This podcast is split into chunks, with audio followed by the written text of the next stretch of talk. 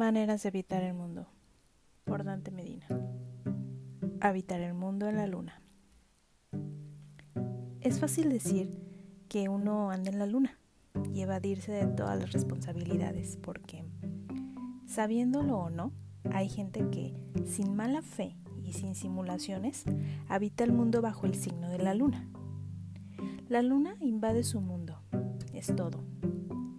Nada que ver con la locura permanente es apenas una alienación momentánea que tiene su origen en lo poético. Jamás se convertirán durante la luna llena en lobos, porque eso es asunto de hombres.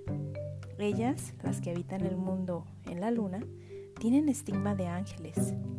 Siempre traen el pelo largo. Un experimento de alta sociología urbana es pasearse en busca de mujeres lunares. No se debe buscar en el centro, sino en la periferia, en las plazas de los alrededores. La luna, en su discreción, aunque influya tanto, no es protagonista. Su luz es la de la sutileza. Así que se debe buscar en donde la luna va mucho, los arrabales. Últimamente a la luna le ha dado por ponerse redonda, alta, hermosísima en el cielo de nuestra ciudad. Y mucha gente que depende de ella está erizada de todos sus nervios. Nada intranquiliza tanto como la luna. La belleza siempre pone nerviosos a los sensibles. Estamos hablando de la luna, ¿no es cierto? Y de la gente que vive pendiente de la luna personas sensibles a las que el aire les hiere los pulmones, seres frágiles, los lunáticos. Su locura no es del cerebro, como se ha creído, sino del corazón. Con ellos no se puede discutir. A todo dirán que sí. Su alma te la darán sin condiciones.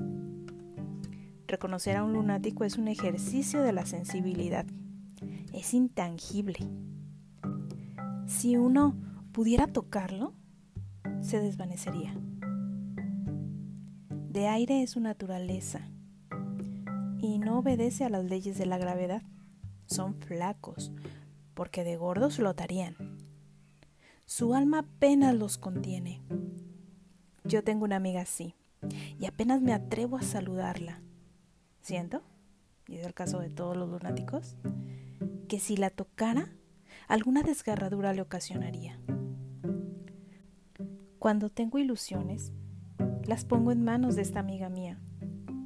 Ella sabe qué hacer con las cosas del mundo porque incesantemente está mirando al cielo, hacia donde está la luna. Mi amiga es de todas las ingenuidades la más confiable. Pero estamos hablando de la luna, de las personas lunáticas, de las mejores personas que el cielo ha hecho las que tienen los pies más firmes en la tierra, aunque parezca paradoja. Tanto que, si ellas no creyeran en la luna, yo no estaría seguro de que la luna seguiría ahí. Si su fe sostiene al cielo, de ellas, en consecuencia, pende la luna. Podría caer el mundo en la desgracia si las personas que viven bajo el signo de la luna una noche, solo una, dejaran de soñar. Empecé queriendo escribir un artículo y me doy cuenta de que casi estoy escribiendo una plegaria. Así es la lengua cuando uno se pone a hablar de la luna. Las palabras se vuelven sagradas. Lo mismo hay que decir de las personas que habitan el mundo bajo el signo de la luna. Son humanos, únicamente porque a veces se enferman, pagan alquiler, requieren de los salones de belleza. En realidad, su timidez proviene de que no quieren darnos la espalda por pudor. Quieren seguir ocultando sus alas. Coprilles, derechos reservados.